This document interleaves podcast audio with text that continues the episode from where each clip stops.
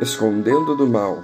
O prudente vê o mal e se esconde, mas os simples prosseguem e sofrem a pena. Provérbios 22, 3. É preciso refletir sobre o que seria o mal antes de tudo. Talvez nós todos bem saibamos o que seja o mal logo de pronto. Porém, há culturas e tradições que, contrapostas em alguns pontos, podem fazer dessa tentativa de interpretação uma verdadeira miscelânea de opiniões e certezas e as certezas são piores que as opiniões. Além disso, cada pessoa é um universo à parte, um ser pensante com suas próprias convicções. A Bíblia Sagrada tem uma função ética sobre a humanidade nesse passo e não uniformiza as posições nem padroniza cabeças, mas é um bom norte para se iniciar qualquer reflexão sobre o tema. Se formos conscientes em Jesus, no entanto, Podemos concordar em muitas coisas e evitarmos assim muitos embaraços em termos de nos livrarmos do mal. Via de regra, qualquer coisa que prejudique o próximo é um mal em si mesmo. E qualquer coisa que faça alguém contra si mesmo que se prejudique, igualmente má. Nós todos vivemos de escolhas que são feitas a cada instante da nossa vida. Muitas dessas escolhas são boas e desembocam no mal. Outras tantas são más escolhas e acabam em bem. A vida é muito complicada de entender. Vemos o ímpio se dando bem e o justo sofrendo agruras. A justiça, na maioria das vezes, demora um pouco a ser feita. Isso tudo nos desencoraja bastante em vários sentidos mas não deveria, porque a nossa parte deve ser feita entre cada um de nós e Deus. É a Ele que devemos conta, e o mal está por toda parte. Até pessoas genuinamente boas fazem o mal vez por outra, inadvertidamente ou por vontade própria.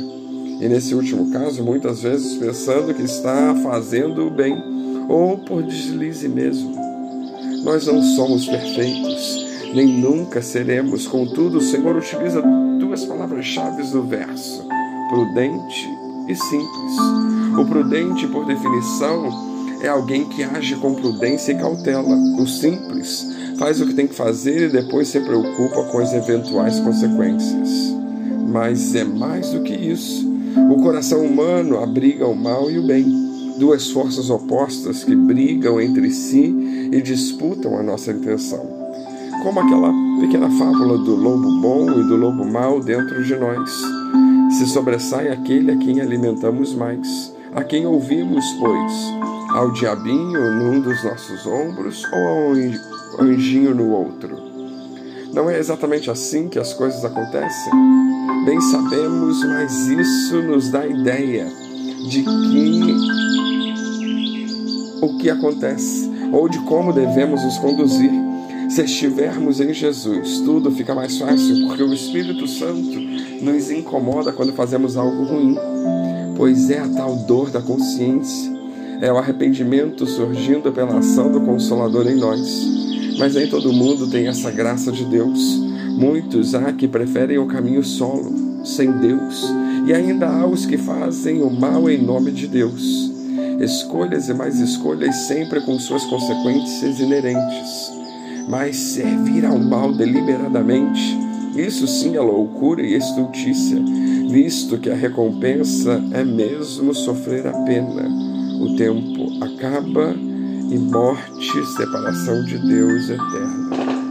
Tirando do caminho da reflexão a questão cultural de povos e gentes com suas tradições, nós todos sozinhos podemos ter noção do que é o mal e evitá-lo o mal causa-nos dor de alma, um incômodo persistente, um peso no peito, um sentimento ruim. Novamente, tem razão quem afirma que o Senhor não abençoa ações e sim intenções.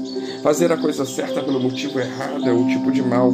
Fazer a coisa errada pelo motivo certo, no entanto, é algo questionável, pois que o motivo certo é o puro e o motivo errado é o nevasto e deles advém o resultado e as consequências. Francamente, não há como fugir totalmente do mal. Vês que ele anda solto por aí. O mundo jaz no maligno, não é isso? Mas nós, cristãos em Jesus, devemos contar com o Senhor para nos livrar do mal. Jesus orou assim e intercedeu por nós junto ao Pai. A nossa parte individualmente, portanto, nessa seara é, pois, esconder-se do mal, notá-lo e caminhar com prudência, evitando presença de espírito, integridade, ao agir e fazer escolhas, usar a inteligência e a sabedoria que Deus Pai nos deu e continua nos dando, discernir o mal do bem e o bem do mal, não ser mal e ser bom, honestos em tudo e para com todos, sinceros e transparentes para com Deus. Quem agir assim terá a ajuda do Pai para se esconder do mal, mas é preciso estar por debaixo de suas asas. O Pai nos acolhe, o mal se esconde, foge. Que Deus nos abençoe.